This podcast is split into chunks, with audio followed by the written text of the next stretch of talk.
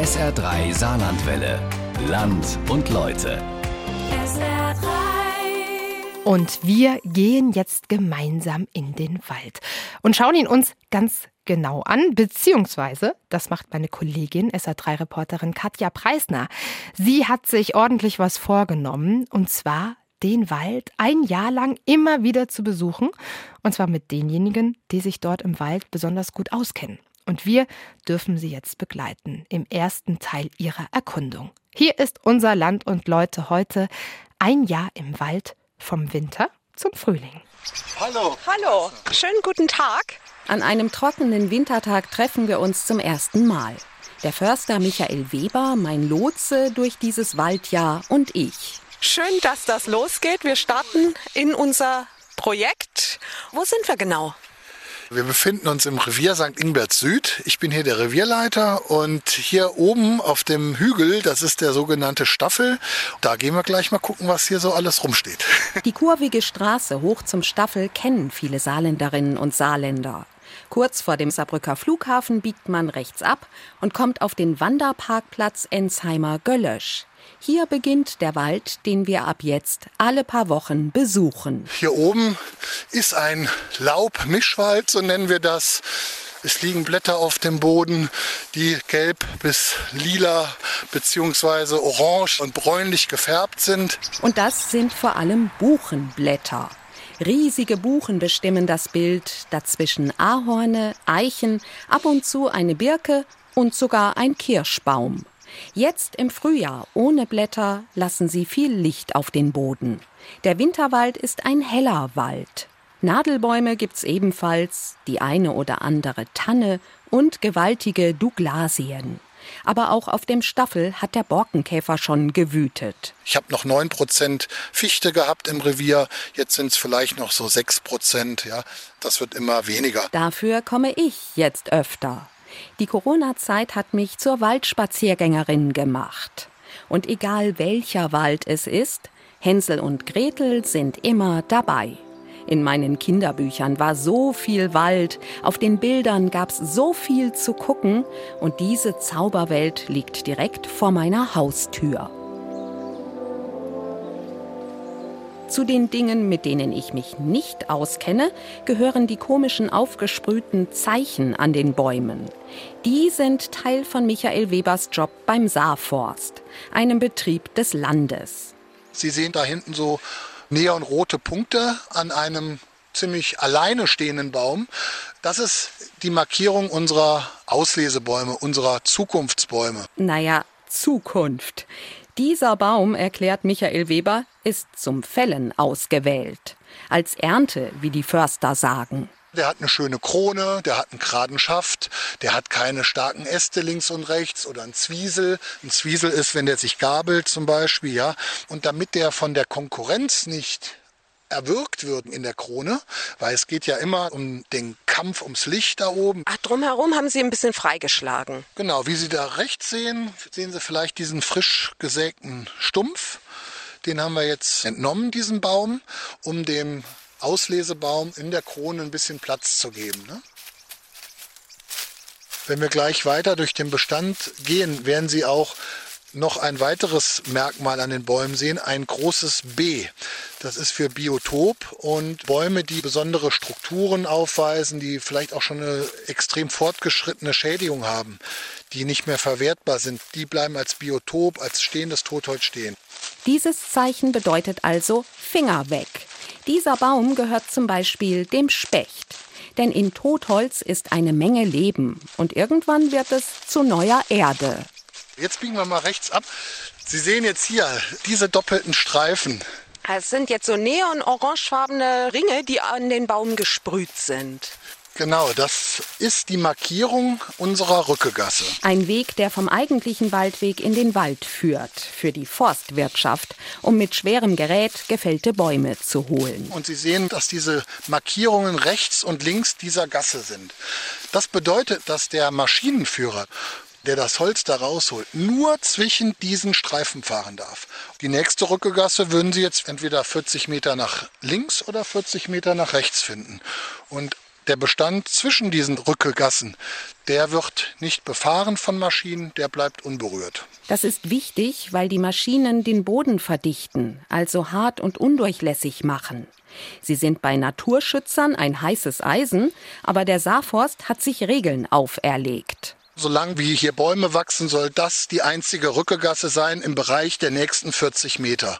Sie müssen sich vorstellen, die Arbeitsmaschinen, die haben meist einen Ausleger von 10 Metern, also ein Kran, um das Holz zu bekommen. Das heißt, wenn die nächste Rückegasse 40 Meter weg ist, haben sie noch 20 Meter in der Mitte, die mit dieser Maschine und dem Greifer gar nicht erreicht werden können. Dieses Holz, was dort liegt, muss immer mit einem Seil zur Gasse hingezogen werden, um dran zu kommen, ja. Früher war das oft die Arbeit der Rücker. Forstarbeiter, die mit Pferden die gefällten Bäume weggeschleppt haben. Albert Schäfer war so ein Rücker. Inzwischen ist er über 80, braucht eine Krücke zum Gehen, kommt aber immer noch zur sogenannten letzten Schicht, dem Treffen der Forstleute kurz vor Weihnachten an einer Grillhütte in Oberwürzbach. Nicht 40 Jahre in der Wald. 20 Jahre hat Bäume gefällt und gemacht und dann noch 20 Jahre Holz gekriegt. Mit 14 hat er angefangen zu arbeiten. Rund um Homburg und Kirkel war Albert Schäfer im Einsatz. Daheim der war noch Landwirtschaft und mein Vater hat ja Holz gefahren. Und da waren wir mit den Pferden an der Steil hängen und haben dann mit dem Pferd das Holz gekriegt. Somit hatte die Maschine nicht gehabt. Die schweren Transporter, aber auch ferngesteuerte Technik und Funkgeräte kamen erst später. In Hege habe ich oben am Hang, wo der Stamm anhänge und wie ich dran kommt, ist der Stamm los. Da sind nur die Gummistiefel in den Luftraum geflogen und unten in den Bach gelegt, der Stamm über mir. Ja. Nicht nur die alten Zeiten, schöne und schlimme Momente sind Thema bei der letzten Schicht der Forstleute, sondern auch die nahe Zukunft. Michael Pfaff, Martin Eberle und Hans-Gottfried Etgen denken schon ins neue Jahr rein. Ist immer so ein bisschen Wabonspiel, weil man nicht weiß, kriegen wir jetzt noch mal so einen Sommer, wie das im letzten Sommer war, oder wird es so einer wie vor zwei Jahren? In fünf Jahren haben wir jetzt vier warme Sommer gehabt, die bei uns eigentlich untypisch sind. Viele unserer Anpflanzungen sind einfach vertrocknet wie gehen wir damit um? Natürlich werden wir auch nochmal nachpflanzen, aber der beste Wald kommt von selbst. Wir müssen gucken, was die Natur bietet. Aber mit der Waldwirtschaft, das fing schon 86, 87 an, wo Saarland ein bisschen Vorreiter war und hat die Wälder umgestellt. Von Monokultur auf Mischwälder und so weiter. Weil man gesehen hat, wenn man irgendeine Plage ist, Borkenkäfer und so weiter, dass dann die Monokultur komplett verloren sind. Und wenn dort mal ein paar Fichten sind, da ein paar Buche, da ein paar Eiche, dann ist das nicht so stark. Und noch ein Thema zieht sich ins neue Jahr. Jeder will Brennholz haben, aber Wald wächst nicht schneller, bloß weil der Putin die Ukraine überfallen hat. Und da wir nachhaltig wirtschaften, orientieren wir uns am Zuwachs. Und der ist eher geringer wie vorher durch die Trockenjahre, sodass langfristig nicht mehr so viel Brenner zur Verfügung steht, wie das bisher der Fall war. Also als Förster können Sie im eigenen Ort nicht abends eine Trinke gehen, dann haben Sie nachher drei Kunden am Hals hängen.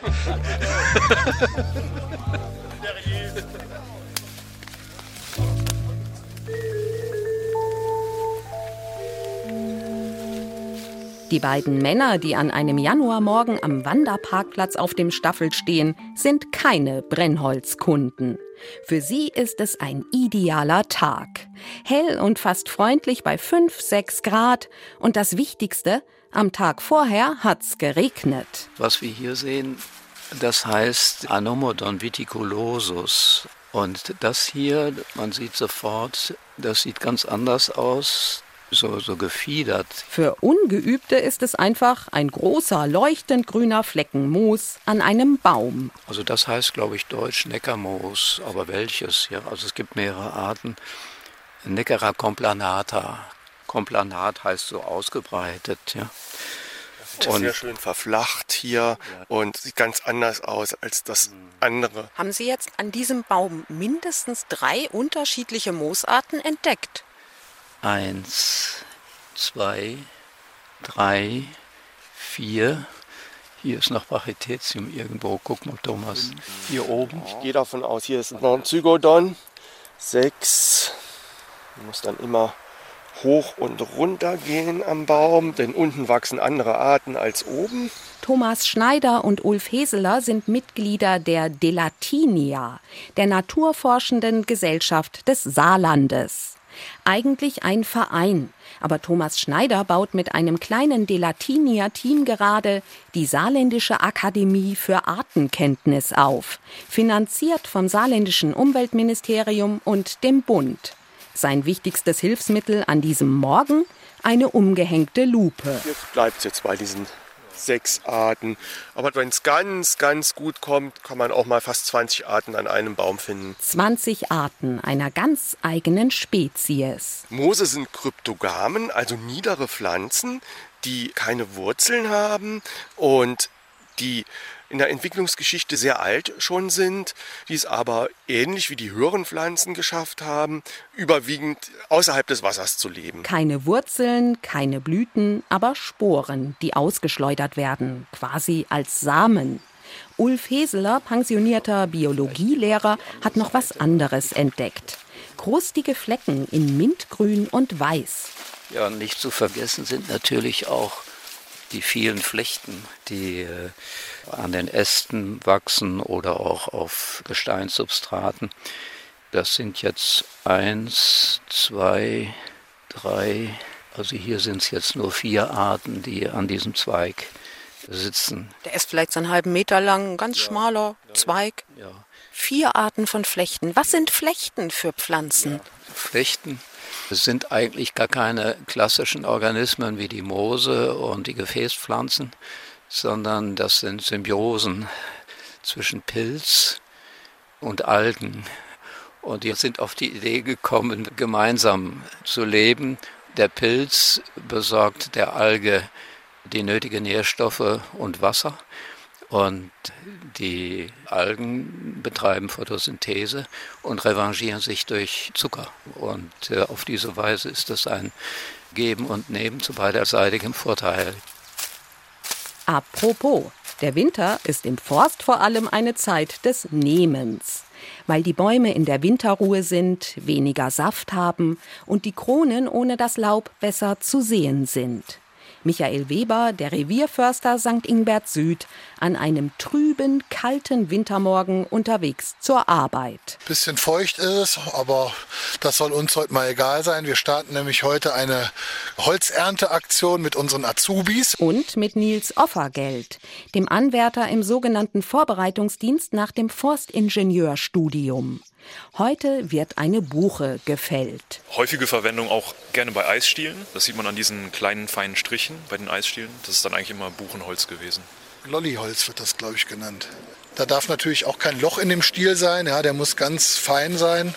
Ganz wichtige Verwendung. Absolut. Im Wald in einem Bauwagen wartet schon das Team, das den Baum fällen wird. Denn das macht nicht der Förster, sondern Katharina Groß. Also ich bin Azubine als Forstwirtin und wir sind quasi so die Arbeiter des Waldes. Zwei weitere Azubis und der Ausbildungsleiter sind mit dabei. Baumfällen ist Prüfungsstoff. Die Sägen werden geholt und auch ich muss mir Warnweste, Helm und Ohrschützer anziehen. Die Buche, die gleich gefällt wird, ist gut 35 Meter hoch. Der Stammansatz, an dem gesägt wird, hat einen Durchmesser von locker einem Meter. Die Katharina, die zeigt uns jetzt mal, wie hier der Goliath gefällt wird. Der Baum wurde jetzt eingeschätzt, wohin er gefällt werden soll. Werden erstmal die Wurzelanläufe abgeschnitten, um sich so eine Art Kastenform zu machen, um hinterher den Feldschnitt sauber äh, hinzubekommen. Jetzt fragt sie über Funk nach, ob der Weg frei ist. Jetzt geht das los mit der Absicherung dieses Bereiches. Also da ist irgendwo noch jemand? Genau, der Samuel, der hat sich jetzt unten auf den Weg postiert. Der hat ein Funkgerät und äh, äh, könnt ihr vielleicht dahin gehen? Auf jeden ah. Fall, Katharina. Die ersten Schnitte sind gemacht, nach speziell ausgerechneten Winkeln. Noch steht der Baum. Katharina, magst du vielleicht mal kurz erzählen, was du gemacht hast? Also erstmal habe ich einen Fallcap gemacht. Das war dieses Dreieck quasi, wo ich rausgeschnitten habe. Dann habe ich meine Bruchleiste markiert und wie hoch ich ansetzen muss. Das ist quasi die Bruchleiste, das ist das Scharnier, dass ich nachher sicher gehen kann, wo der Baum hinfällt. Und das habe ich dann alles weggeschnitten und habe hinten ein Halteband gelassen. Das Halteband ist das Stück Stamm mit Borke, das den Baum bis zuletzt aufrecht hält. Jetzt schneide ich noch eine Tasche, wo wir den Funkfernkeil reinschieben können, damit der Baum nachher auch ins Fallen kommt. Ja, und dann schneide ich mein Halteband ab und dann fällt der Baum. Aber erst wenn der Funkfellkeil seine Arbeit tut. Sieht aus wie eine Silikonspritze, nur vorne mit einem metallenen Keil.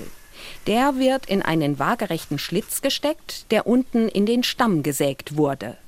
Hinten ist ein Motor, der den Keil immer weiter auseinander spreizt, per Fernsteuerung, also aus sicherem Abstand zu bedienen. So, ich glaube, wir müssen jetzt mal da die Richtung hochgehen. Ja. Genau.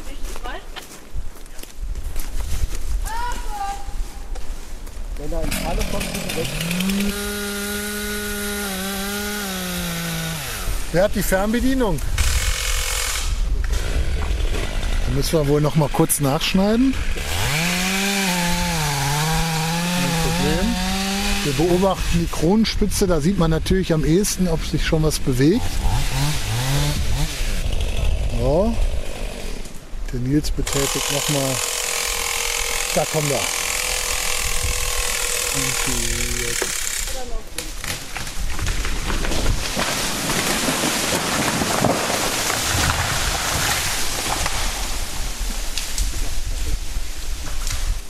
So, jetzt sieht man noch die anderen Bäume nebendran, die wackeln noch ordentlich. Da hält man natürlich jetzt auch die Augen mal hin, ob da nicht noch was runterkommt. Und dann gehen wir jetzt gleich mal in Ruhe runter und gucken mal, was die Katharina da produziert hat am Schnitt. Aber hat ganz schön gerumst. Der Baum liegt und ich bin ein bisschen geschockt, als die schöne, mächtige Buche abgesägt ist. Forstwirtschaft ist nichts für schwache Gemüter, die, ich bin ehrlich, im Sommer wieder jede Menge Eis am Stiel schlecken und zu Hause einen schönen Holztisch auf dem Dielenboden haben. Aber beeindruckt bin ich auch von Katharinas Arbeit. Es gibt Lob von Ausbildungsleiter Sebastian Auler. Das ist top. Also da war kein Fehler drin. Die Bruchleiste ist erhalten, die Bruchstufe ist erkennbar mit denen 10 Prozent wie die äh, Bruchleiste auch. Wir sind nicht unter dem Baum stehen geblieben. Von daher alles richtig gemacht. Für ein drittes Lehrjahr sollte man das auch erwarten, dass das so funktioniert. Und sind Sie zufrieden? Ja, auf jeden Fall. Also er liegt da, wo er soll, ist nichts passiert. Keiner ist verletzt, von daher das ist eigentlich das Wichtigste. Ja. Zurück zum Ausflug mit den beiden Naturforschern. An diesem ruhigen Januartag am Wanderparkplatz auf dem Staffel, zwischen umgestürzten und stehenden Bäumen, mit viel Laub auf dem Boden, wo wir schon geraume Zeit Moos untersuchen. Sind wir ja eigentlich noch keine 10 Meter gelaufen. Ja, die Geschwindigkeit eines Bryologen in einer Stunde, sagt man etwas bösartig, beträgt 100 Meter. Bryologen sind Mooskundler, so wie Thomas Schneider und Ulf Heseler vom saarländischen Naturforscherverein Delatinia. Die Schnecke ist ein bisschen langsamer, sagt man.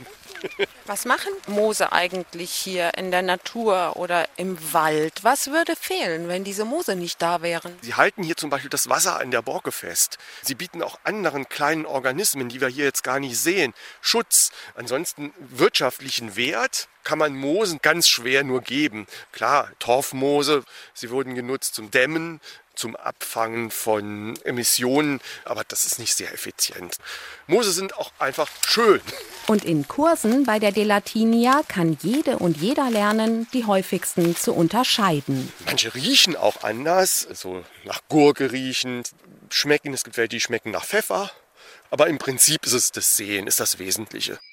Da hat gerade eine Haubenmeise gerufen, vielleicht tut es noch mal.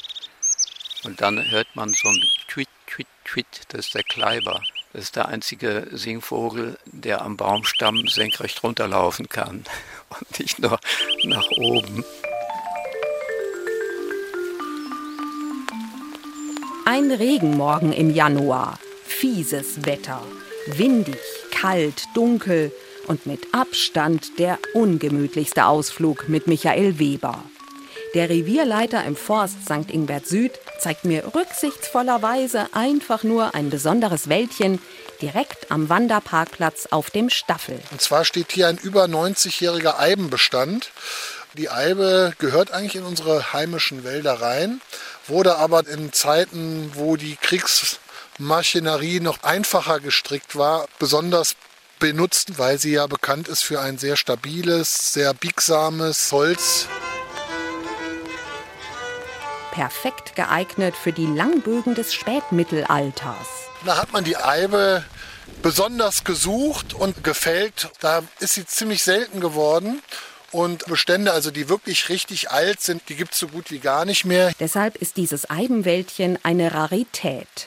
Zu erkennen sind die Nadelbäume vor allem an den gegabelten Stämmen. Jetzt stehen wir halt schon mittendrin und Sie sehen, eigentlich kann man gut erkennen, dass das gepflanzt ist. Wenn man so zwischen den Reihen so guckt, sieht man, dass die Bäume doch relativ gerade hintereinander stehen.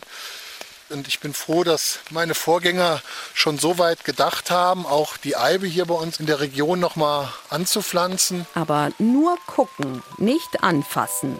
Denn fast alles an der Eibe ist giftig. Auch der Holzstaub beim Sägen.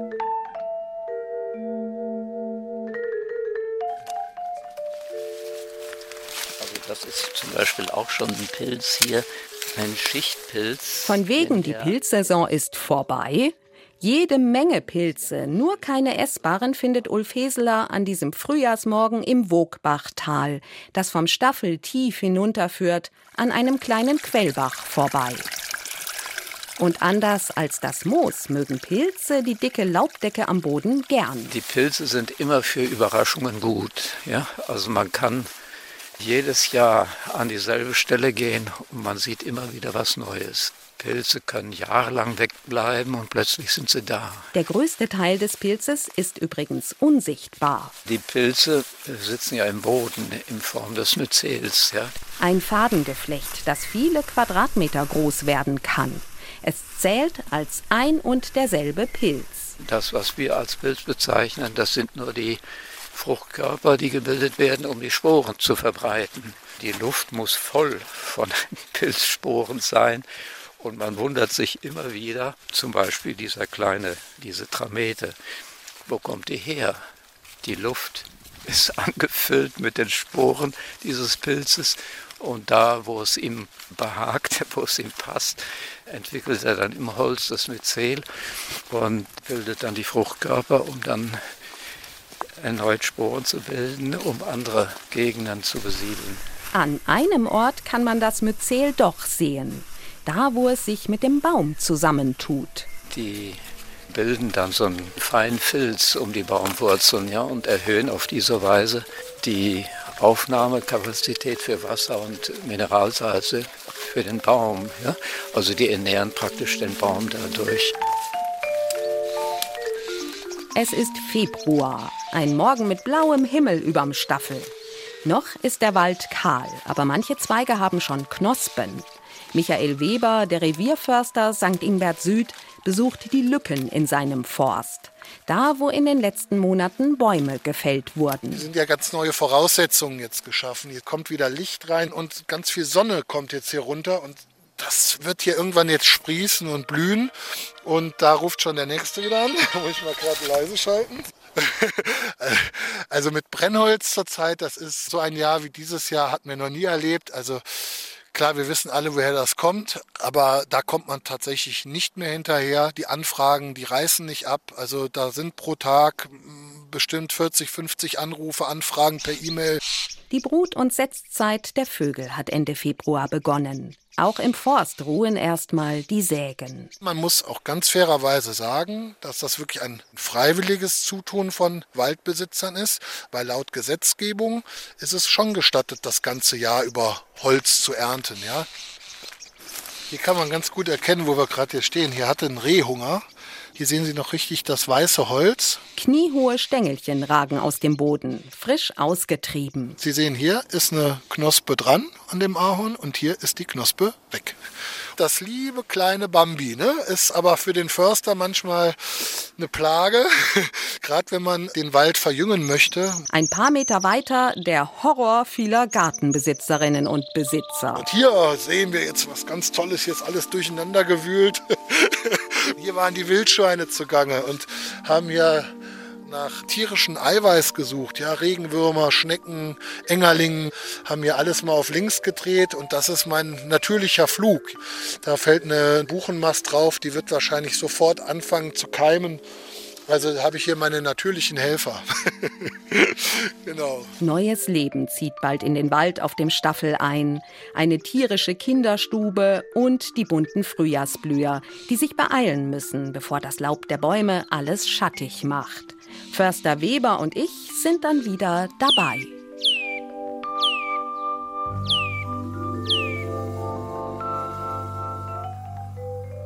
Unser Land und Leute heute. Ein Jahr im Wald. Vom Winter zum Frühling von Katja Preisner. Können Sie nachhören auf sr3.de. SR3 Saarlandwelle. Land und Leute. SR3. Regionale Features auf SR3. Immer sonntags um 12.30 Uhr und als Podcast auf sr3.de.